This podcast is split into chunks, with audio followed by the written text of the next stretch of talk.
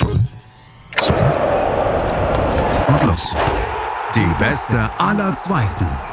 Der Podcast zur zweiten Liga. Auf meinsportpodcast.de. Herzlich willkommen zu Die Beste aller Zweiten, dem Podcast zur zweiten Bundesliga. Ich bin Yannick Meyer und werde wöchentlich mit zwei Gästen über die zweite Liga reden. Mit dem einen Gast geht es um allgemeine Themen rund um den Spieltag und mit dem anderen Gast blicke ich auf das Topspiel des kommenden Wochenendes voraus. In der heutigen Folge ist unter anderem der Geschäftsführer von Hannover 96, Martin Kind, zu Gast. Mit ihm spreche ich natürlich über die Situation von Hannover vor dem Saisonstart und auch über die allgemeine Situation der Liga. Aber zunächst einmal spreche ich mit Dominik Sliskovic vom Nachrichtenportal T-Online, unter anderem über das Topspiel HSV gegen Schalke an diesem Wochenende. Grüß dich, Dominik. Hallo, Janik. Danke, dass ich da sein darf. Ja, sehr gerne. Am Freitag geht es ja endlich los. In Spannung wird ja diese Zweitligasaison erwartet, die, wie der Podcast auch schon sagt, die beste aller Zweiten. Dominik, welche Erwartungen hast du denn an diese kommende Spielzeit? Ich äh, hoffe mir äh, zunächst mal volle Stadien, also dass ähm, im Laufe, Laufe der Saison immer mehr Fans äh, auch wieder die Tribünen äh, füllen werden. Aber vor allem hoffe ich auf ein sehr hohes Spielniveau. Ähm, man sagt ja immer, ja, die äh, zweite Liga ist körperlich noch mal robuster als die Bundesliga und da geht es noch mehr in die Zweikämpfe.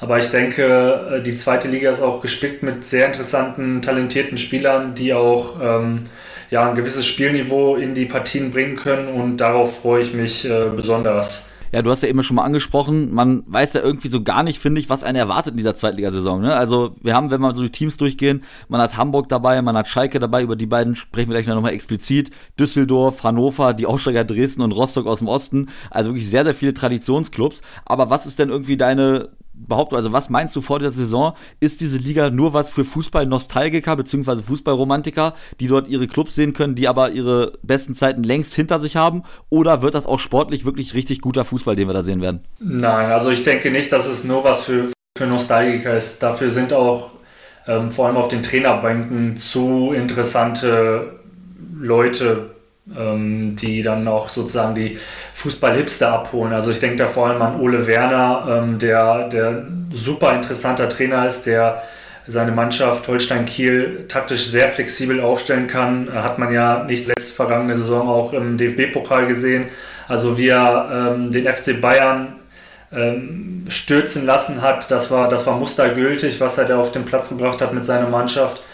Und ähm, ja, selbst, selbst so Clubs, ähm, wie du sie aufgezählt hast, Dynamo Dresden, Hansa Rostock als, als Traditionsclubs aus dem Osten, die jetzt in der zweiten Liga sind, die sind ja auch nicht ohne Grund aufgestiegen. Also ähm, die haben Qualität, die haben sich verdient, in der zweiten Liga zu spielen und ich denke, dass ähm, die auch nicht qualitativ so stark abfallen werden, als dass es jetzt einfach so, ja, freuen wir uns auf 34 Spiele in der zweiten Liga und dann äh, geht es wieder in die dritte Liga, sondern ich denke schon, dass ähm, die mithalten werden und ähm, ja auch den, den Abstiegskampf offen gestalten können. Von daher glaube ich, dass auch äh, die Fans dieser Traditionsclubs, äh, die Nostalgiker unter ihnen, äh, voll auf ihre Kosten kommen werden, auch sportlich. Du sagst es, also auf jeden Fall denke ich mal, wartet eine sehr interessante zweite Bundesliga auf uns. Aber wenn wir noch mal so ein paar Clubs vielleicht herauspicken können, Dominik, wer sind denn für dich die Spitzenaufstiegskandidaten?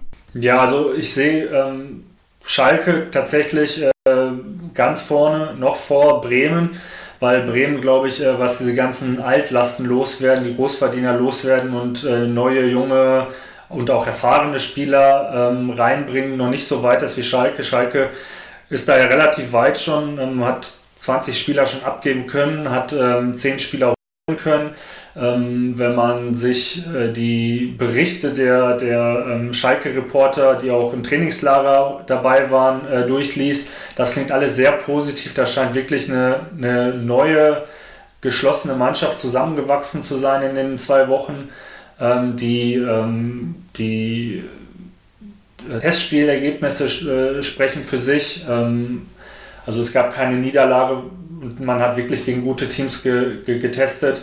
Ähm, ich sehe aber auch den HSV ähm, vorne, auch wenn man das eigentlich jedes Jahr sagt. Äh, von, von daher freue ich mich auch besonders äh, auf Freitag, weil ich glaube, das wird schon sehr früh dann eine Standortbestimmung. Ich sehe äh, Holstein Kiel wieder vorne, eben auch wegen Ole Werner und ich denke, wenn sie nicht wieder so ein Pech haben mit Corona, dass sie dann innerhalb von, ja, ich weiß gar nicht, wie das dann war, innerhalb von 20 Tagen sieben Spiele äh, nachholen müssen, ähm, dass sie wieder oben angreifen werden. Die haben ein paar interessante Transfers tätigen können. Ähm, genauso sehe ich Düsseldorf oben, die ja auch im Schlussspurt der vergangenen Saison ähm, nochmal ja, wirklich die Tabelle hochgeklettert sind und dann unterm Strich eigentlich äh, hat nicht viel gefehlt, da noch wirklich äh, mitzumischen ähm, im, im Aufstiegskampf.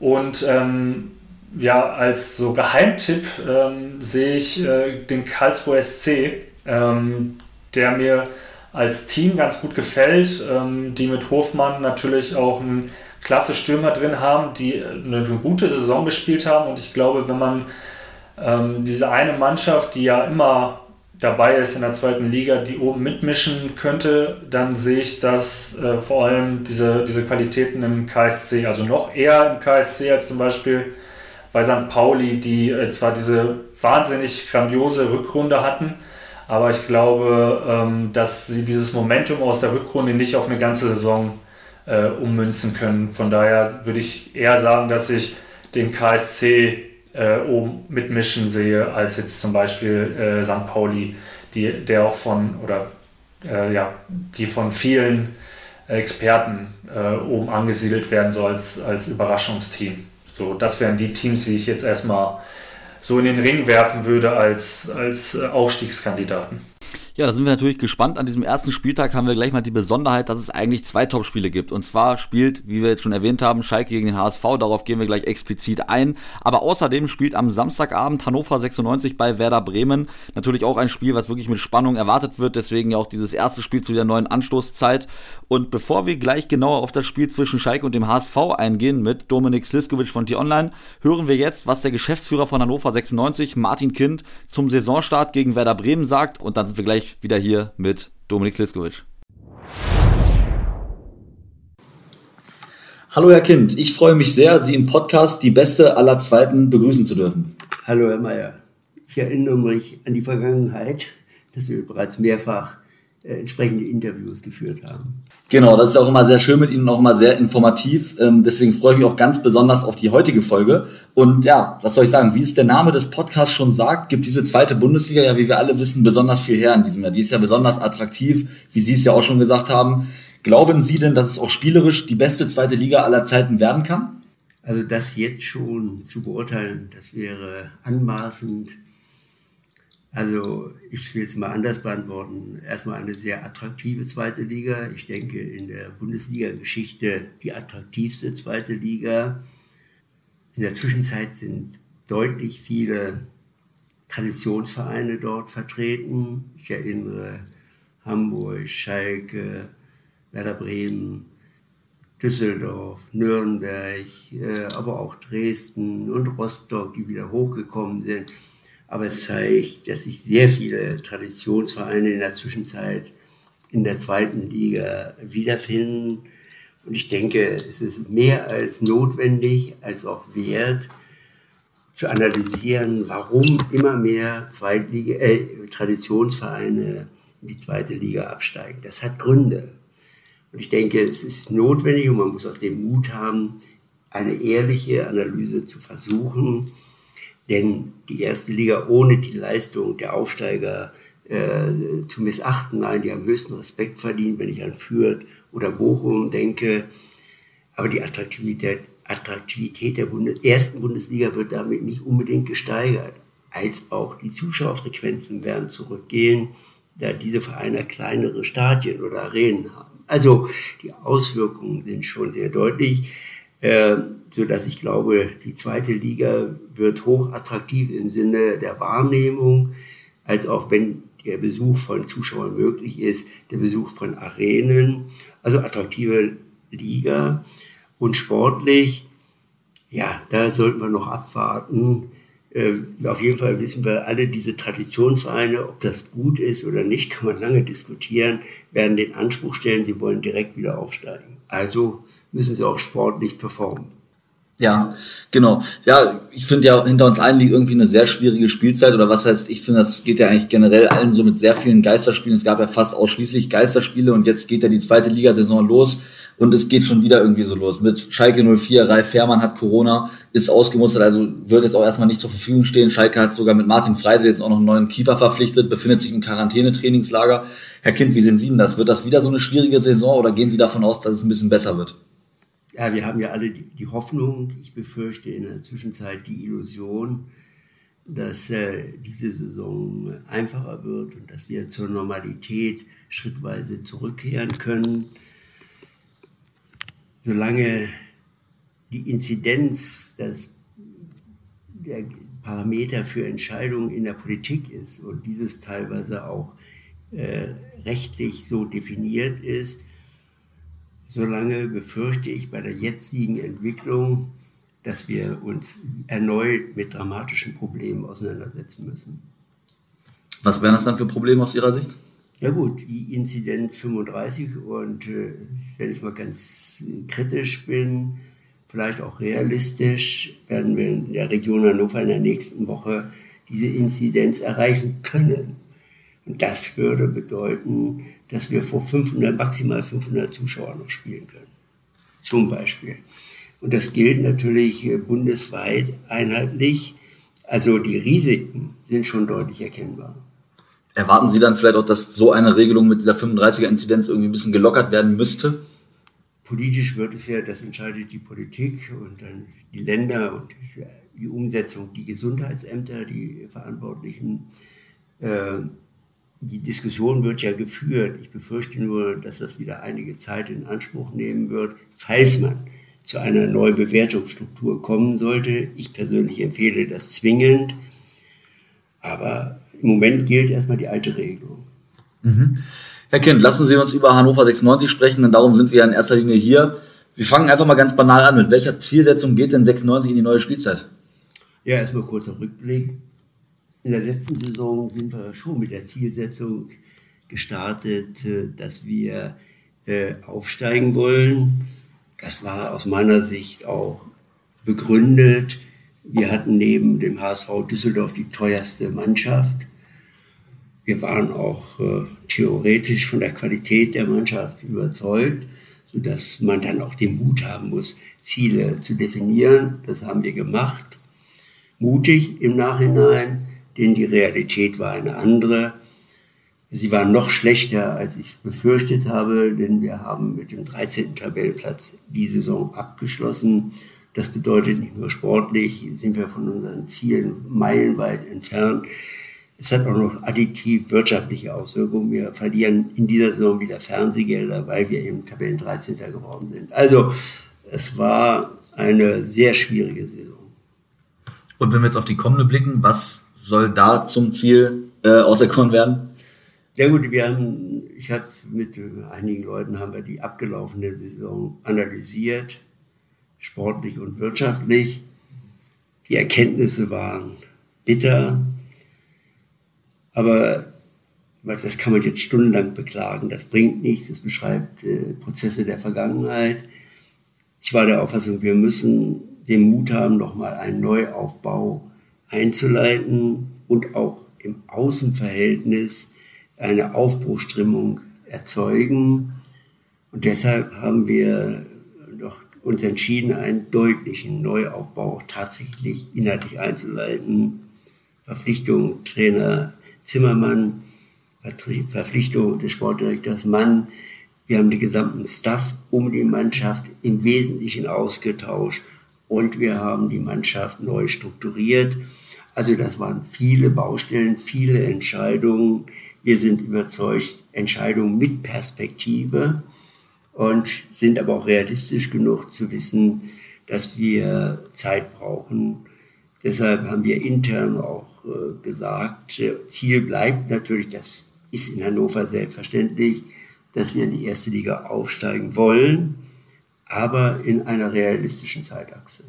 Mhm. Also muss der Aufstieg nicht unbedingt her in diesem ersten Jahr jetzt, sage ich mal, unter der, unter der neuen Leitung. Und Sie haben es ja gerade schon angesprochen, diesen Umbruch, den es im Sommer gab. Es gibt mit Markus Mann einen neuen Sportdirektor. Ein mutiger, man muss schon sagen, ein deutlich teurer und mutiger Umbruch. Genau, ein teurer und mutiger Umbruch. Allerdings spielertechnisch ist ja der riesengroße Umbruch, sag ich mal, relativ ausgeblieben. Warum ist das so? Ja, weil die Mannschaft, davon waren wir ja damals überzeugt, äh, eine gewisse Qualität auch hat und damit auch die Spieler, die wir verpflichtet haben.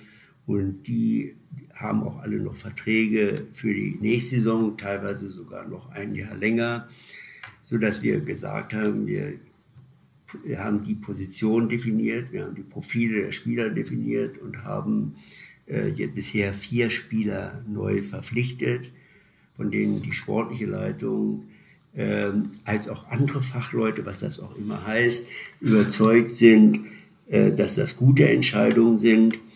Und wir werden ja noch mindestens zwei Spieler verpflichten, aber das zeigt auch, wir wollen nicht unter Druck, sondern wir müssen von der Entscheidung überzeugt sein. Und deshalb wird noch ein Innenverteidiger verpflichtet und ein Sechser mit dem Innenverteidiger bin ich mal hoffnungsfroh, dass wir zeitnah eine Entscheidung äh, treffen können. Und den Sechser, wir haben doch den gesamten August, äh, als ist die Transferliste offen. Wir müssen nicht heute entscheiden, weil wir glauben, morgen den haben zu müssen, sondern wir wollen sehen, dass wir die Spieler verpflichten können, von denen wir überzeugt sind.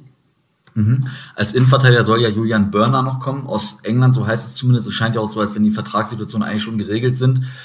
Sieht das denn gut aus oder kann es auch gut sein, dass sich das in den nächsten Tagen zerschlagen wird? Gut, Verträge sind immer erst rechtskräftig, wenn sie unterschrieben sind. Und bis dahin sind immer alle Optionen möglich. Aber realistisch glaube ich schon, dass der Wechsel klappen wird. Mhm. Okay, lassen Sie uns noch mal kurz auf den neuen Trainer blicken, auf Jan Zimmermann, der ja im Fuß Profifußball bislang noch nicht bekannt ist, hat letztes Jahr den TSV Havelse trainiert, hat diesen in die dritte Liga geführt, was ja durchaus ein sehr achtbarer Erfolg ist, wie ich finde. Erzählen Sie mal, weshalb hat sich Hannover 96 am Ende für Herrn Zimmermann entschieden? Was sind da so die Hauptgründe, Ursachen für? Ja, auch hier einmal die Analyse der Entwicklung bei 96 und äh, das Ergebnis, ja, ich will jetzt nur exemplarisch beschreiben, das Verhältnis zwischen Sportdirektor und Trainer war von Anfang an angespannt und diese Spannung übertragen sich in eine Mannschaft. In der letzten Saison meine ich jetzt. In der abgelaufenen Saison, mhm. also Tuba Kotschak, man mhm. kann sie auch benennen. Und das überträgt sich dann in die Mannschaft. Deshalb auch, ist auch ein Teil einer Fehlentwicklung insgesamt, aber auch in der Mannschaft, weil es keine Mannschaft mehr zum Schluss ist, sondern sie haben Baustellen innerhalb der Mannschaft und deshalb also auch im Ergebnis der 13. Tabellenplatz. Mhm. Deshalb haben wir gesagt, wir müssen es versuchen, zwei Personen zu finden, die ja für die sportliche Entwicklung die entscheidende Verantwortung tra tragen. Und wir haben dann gesagt, das sollte jemand sein, der schon Erfahrung hat im Sinne, dass er bewiesen hat, dass sie ergebnis- und erfolgsorientiert arbeiten, aber noch nicht so im System verankert sind, dass schon wieder die Probleme sich aus den Persönlichkeitsstrukturen ergeben können. Mhm. Und dann haben wir uns das angesehen. Markus Mann kannte ich schon länger. Ich habe schon einmal überlegt, ihn zu verpflichten. Er war mir damals noch zu jung. Vielleicht war die Entscheidung falsch damals. Vielleicht hätte ich schon den Mut haben sollen. Ähm, aber ein unglaublich strukturierter, sachlicher Mann mit fundiertem Wissen und der in Saarbrücken Aufbauarbeit geleistet hat. Sehr erfolgreich. Und charakterlich aus meiner Sicht äh, das Bild erfüllt, das ich immer von Menschen habe. Und äh, das andere war Jan Zimmermann, da ist ja hier in der Nähe gewesen. Da haben wir natürlich seine Entwicklung Egesdorf, aber insbesondere nachher in Havelse beobachtet. Und ich habe mich auch immer wieder mal über ihn informiert, ohne ihn zu kennen, also aus der Entfernung. Und als wir dann diese ganzen Themen diskutiert haben, kam natürlich auch der Name Zimmermann auf die Agenda. Und dann habe ich äh, einen Termin vereinbart, um ihn persönlich kennenzulernen. Und wir haben uns eine Stunde, anderthalb Stunden unterhalten. Und der Mann hat mich in dem Gespräch so überzeugt, dass ich am Abend jemandem gesagt habe, das ist der Mann. Und das ist eine mutige Entscheidung, aber eine Entscheidung mit Perspektive und die Persönlichkeit ist, hat diese Eigenschaften, die ich auch im Fußball eigentlich erwarte, aber nur wenige letztendlich diese Eigenschaften so richtig äh, darstellen. Nein, er ist eine überzeugende Persönlichkeit und sportlich ist er, hat er bewiesen, dass er qualifiziert arbeitet, dass er sehr viel Wissen hat, dass er die Mannschaft überreicht, erreicht, dass er motivieren kann, taktisch gut aufgestellt ist, entscheidungsstark ist, aber im positiven Sinne entscheidungsstark. Also er hat alle Charaktereigenschaften neben seiner sportlichen Kompetenz, die mir gesagt haben, das ist der Mann. Und dann für mich die Frage, passen Mann und Zimmermann zusammen? Diese Frage beantworte ich aus meiner Sicht mit einem eindeutigen Ja, weiß aber auch aus aller Erfahrung im Fußball, sie brauchen Erfolg. Und wenn sie keinen Erfolg haben, weiß ich natürlich, in der Krise weiß man nie, wie Menschen sich verhalten. Aber selbst da bin ich hoffnungsfroh, dass wir Krisen gemeinsam durchstehen können. Mhm.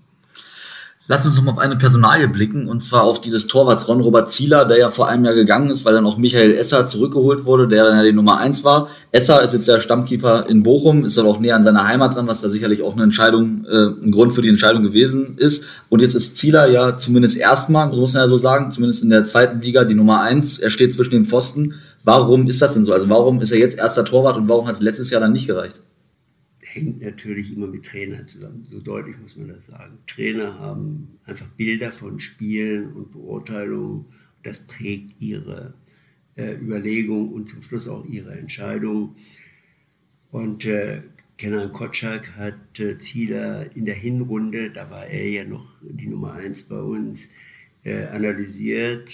In der Rückrunde, so ja. war es, erste Saison, die Rückrunde war hat er analysiert und äh, hat ihm zehn Tore zugeordnet, die vermeidbar gewesen sind.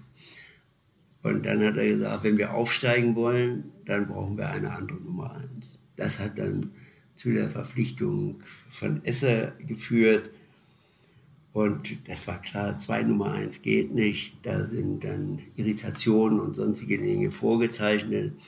Und dann haben wir Konrad Zieler an den ersten FC Köln ausgeliehen. Jetzt ist Kenan Kotschak weg.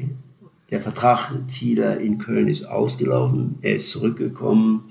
Und dann, das hat, war vielleicht eine Fügung, äh, ist Esser auf uns zugekommen und hat gesagt, er hat jetzt in der Nähe seiner Heimat und seiner Familie, er ist ja verheiratet, Kinder, äh, zweiter Tor, ob er Stammtorwart ist, weiß ich nicht. Ich, damals hieß es Nummer zwei, aber ist auch egal. Äh, also auf jeden Fall hat er gebeten, dass wir den Vertrag auflösen, dem haben wir zugestimmt.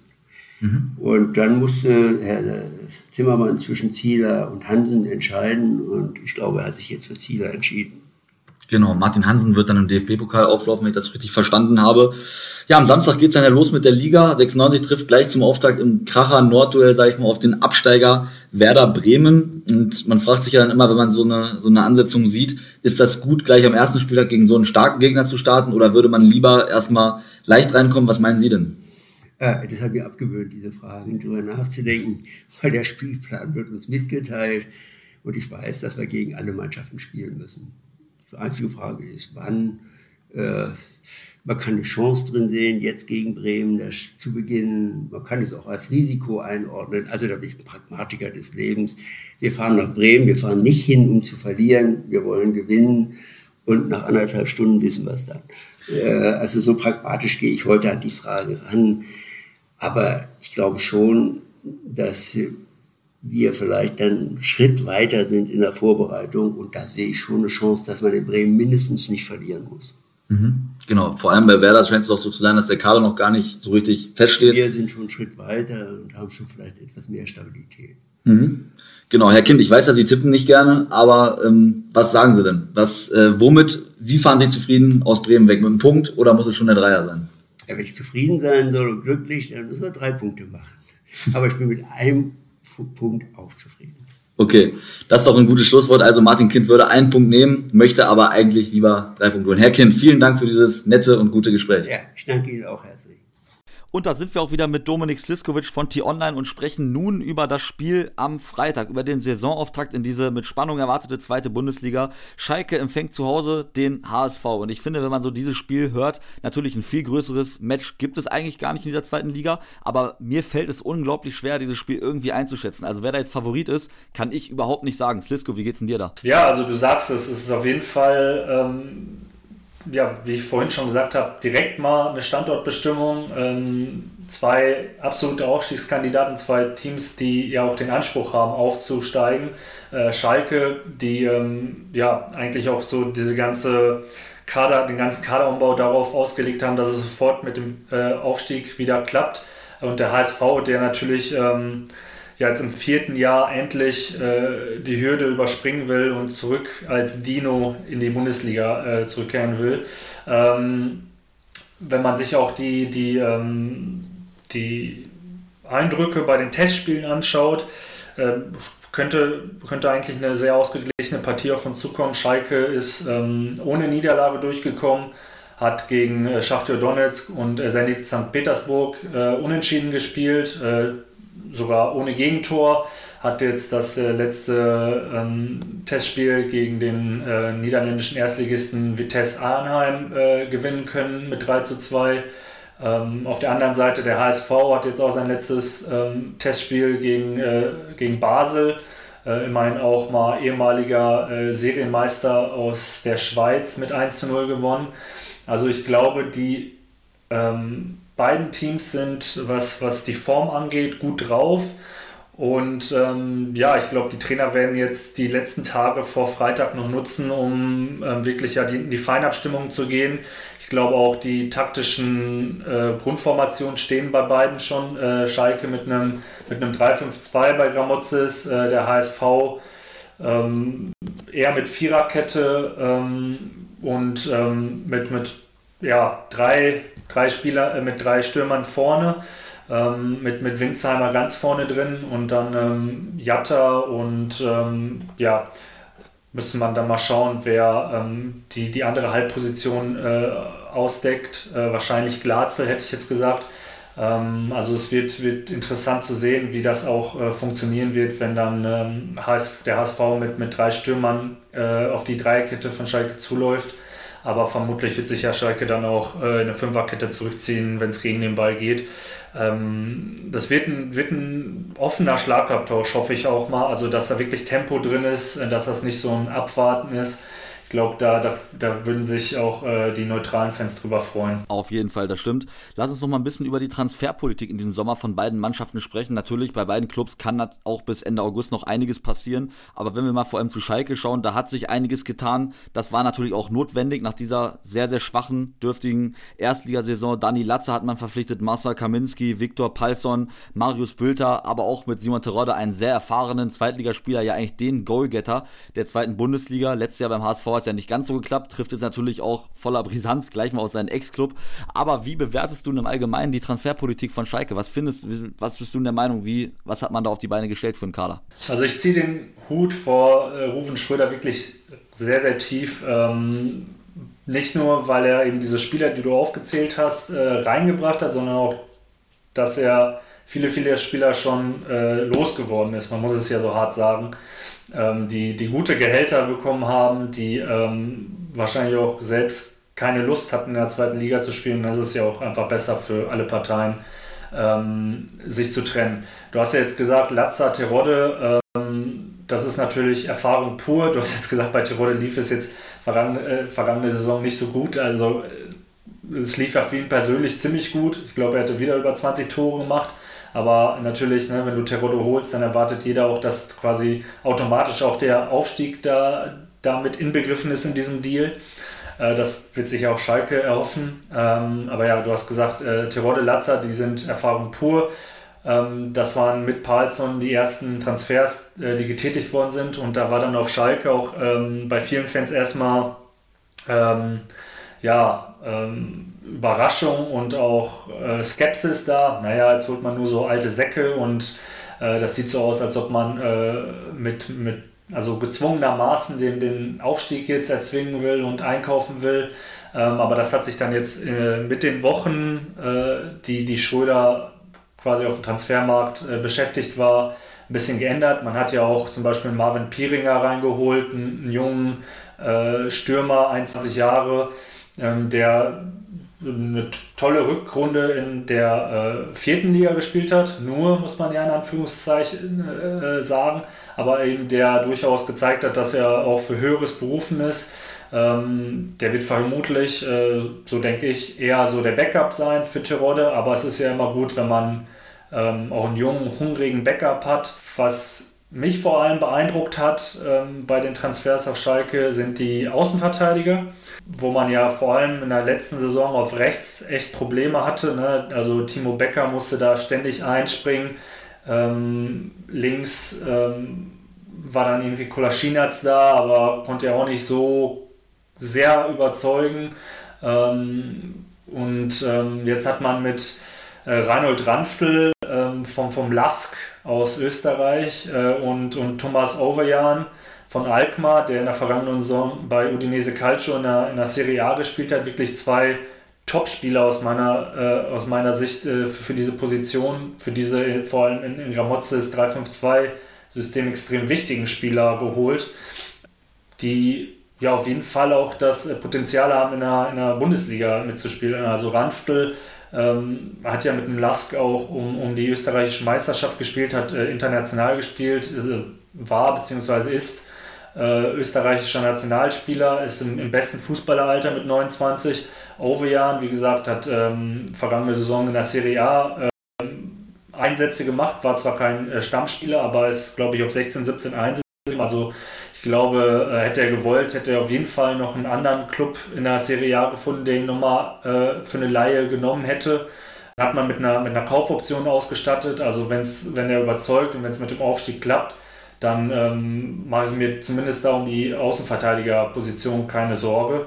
Und ähm, ich meine, das ist ja auch das, ähm, was viele Schalker-Fans äh, sich äh, ja, vermisst haben in, in, den, ähm, in den vergangenen Monaten beziehungsweise in der vergangenen Saison. Eben dieses Tempo-Spiel äh, über, über die Außen, ähm, dass äh, auch ein Stürmer dann in der Mitte ist, der mit Flanken gefüttert werden kann. Das ist ja ein Tirode, also der ist ja wirklich äh, prädestiniert dafür, Kopfballsituationen anzugehen, äh, die Bälle dann festzumachen ähm, und ich glaube, das äh, könnte wirklich äh, ein interessantes Trio dann werden, was Schalke ähm, in dieser Saison ja, vielleicht eben dann zum Aufstieg tragen könnte. Absolut. Lass uns noch mal kurz auf die Personallage beim HSV schauen. Auch dort hat sich ja in diesem Jahr wieder was getan, allerdings lange nicht so viel wie in den letzten Jahren. Vor allem, wenn man sich mal so die Neuzugänge anschaut, dann ist mit Aaron Opoku jemand aus Regensburg gekommen. Ludovic Reis hat jetzt zuletzt beim VfL Osnabrück gespielt. Jonas Meffert von Holstein Kiel. Also man hat irgendwie klassische Zweitligaspieler verpflichtet.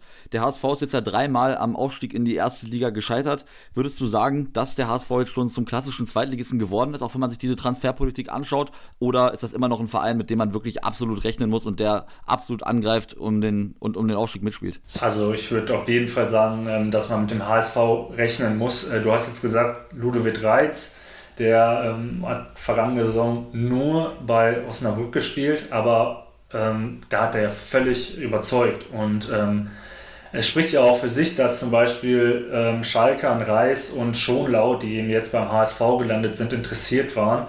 Ähm, das sind auf jeden Fall Spieler, die zum, zum oberen Drittel in der zweiten Liga gehört haben vergangene Saison und von daher kann man da wirklich äh, den, den HSV nur äh, beglückwünschen, dass diese Spieler den Weg an, an die Elbe bzw. an die Alster geschafft haben. Ähm, es wird spannend zu sehen sein, was da noch passiert beim HSV. Also, und ja, auch äh, Robert Glatzel, ähm, der in England ähm, auch, glaube ich, sogar Erstliga-Erfahrung gesammelt hat mit Cardiff, wenn mich nicht alles täuscht. Ähm, das ist ja auch nochmal jemand, der ähm, dem Sturm Tiefe gibt, der ähm, ja auch Tempo mitbringt, der auch äh, weiß, wie man gegen höherklassige Teams trifft. Äh, wir erinnern uns ja alle daran, äh, wie er äh, dem FC Bayern im, im DFB-Pokal einst die Tore eingeschenkt hat. Von daher ähm, muss sich der, der HSV hinter seiner, hinter seiner ähm, Transferpolitik auf keinen Fall verstecken. Auch wenn man, wie du gesagt hast, jetzt, äh, wenn man nur die Namen sich anschaut, vor allem in, in Zweitliga-Bereichen sozusagen geködert hat. Ja, Slisko, lass uns zum Abschluss dieser Folge nochmal, wie wir es immer machen werden in diesem Podcast, tippen, was du meinst, wie die Spiele ausgehen. Ich gebe auch meinen Tipp, aber wir fangen natürlich an mit dem Freitagabendspiel Schalke HSV. Was sagst du nun? Wie geht das Ding aus? Ja, ich bin jetzt einfach mal ähm, als, als Schalker, der ich ja dann doch bin, mal ganz ähm, optimistisch und sage 3-1 Schalke.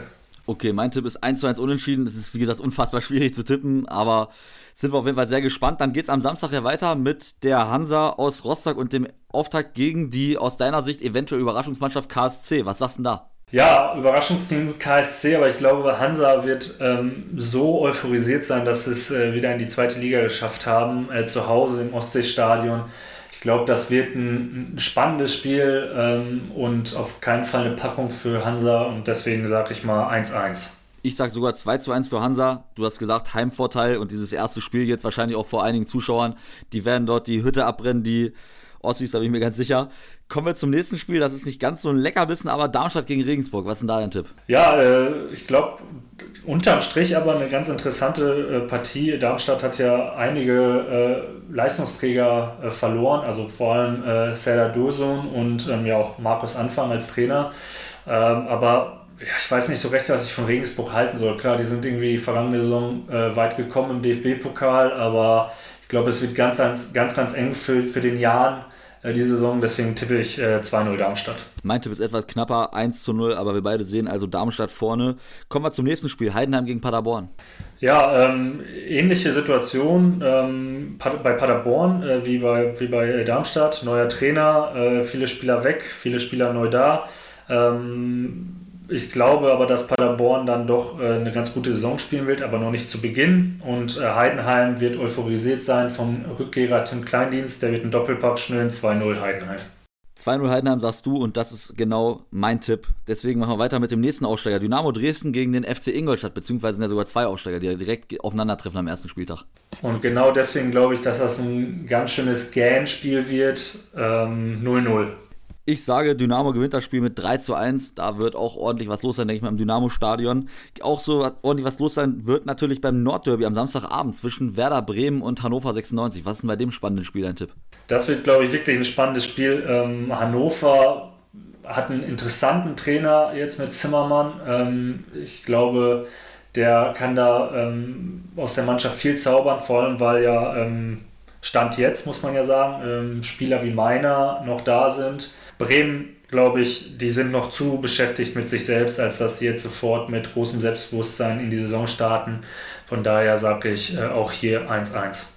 Ich sage 1 zu 0 für meinen Hannoveraner, gehe dort ganz klar mal von einem Auswärtssieg aus. Und bei Werder, das ist natürlich echt ganz interessant. Ich habe jetzt ein Interview mit Frank Baumann gelesen und der sagt wirklich, dass sich noch bis zum 31. August 15 bis 20 Transfers in Bremen vollziehen werden. Also die Mannschaft, die da am Samstag auf dem Platz steht, das wird wahrscheinlich lange nicht die sein, die in den Großteil der Saison reingeht. Aber wir machen mal den Sonntag komplett und runden damit den Spieltag ab mit Sandhausen gegen Düsseldorf. Slisko, dein Tipp? Ja, also ich glaube, Sandhausen wird da nicht viel zu melden haben. Äh lockerer 2-0 Auswärtssieg für die Fortuna. Das stimmt überein mit meinem Tipp. Dann das nächste Spiel Nürnberg gegen Aue. Da habe ich ein 2 zu 1 für die Franken getippt. Was sagst du? Puh, das sind so zwei Teams, die äh, ja eher im unteren Drittel der Tabelle anzusiedeln sind, würde ich mal sagen. Ähm, also zwar vermutlich nichts mit Abstieg äh, zu tun haben werden, aber jetzt auch nicht für den super spannenden Fußball stehen. Von daher sage ich 0-0. Okay, und dann kommen wir zum letzten Spiel dieses Spieltags, was auch Sonntag um 13.30 Uhr stattfindet, nämlich der FC St. Pauli gegen Holstein Kiel. Was ist denn da dein Tipp? Ja, ich habe ja äh, vorhin schon äh, viel über Kiel gesprochen und auch ein bisschen über St. Pauli. Ähm, ich glaube, dass St. Pauli dieses Momentum, was ich angesprochen habe, noch rüber retten kann in den ersten Spieltag, vor allem zu Hause. Ähm, Kiel wird sich noch ein bisschen finden müssen ähm, und deswegen sage ich auch hier 1 zu 1 unentschieden. Ich sage 1 zu 0 Sieg für die Hamburger, bin der Meinung, dass St. Pauli das Spiel gewinnt. Und natürlich gibt es in der nächsten Woche, in der nächsten Folge eine Auswertung dieses Tippspiels. Natürlich schon gespannt drauf, wer das gewinnen könnte, Slisko oder ich. Ja, und dann sind wir auch schon am Ende dieser Folge. Erstmal danke ich dir, dass du hier warst, Slisko, und ja, hat wirklich Bock gemacht mit dir. Ja, vielen Dank. Hat äh, auf jeden Fall Spaß gemacht und äh, immer wieder gerne. Sehr gerne. Wir hören uns dann in der nächsten Woche, am nächsten Donnerstag wieder mit einer neuen Folge. Dort geht es dann um das Topspiel Fortuna Düsseldorf gegen Werder Bremen und natürlich auch über den ersten Spieltag wird da gesprochen. Also bis dahin, haut rein, macht's gut, bleibt gesund und ciao. Und los. Die beste aller Zweiten. Der Podcast zur zweiten Liga. Auf meinsportpodcast.de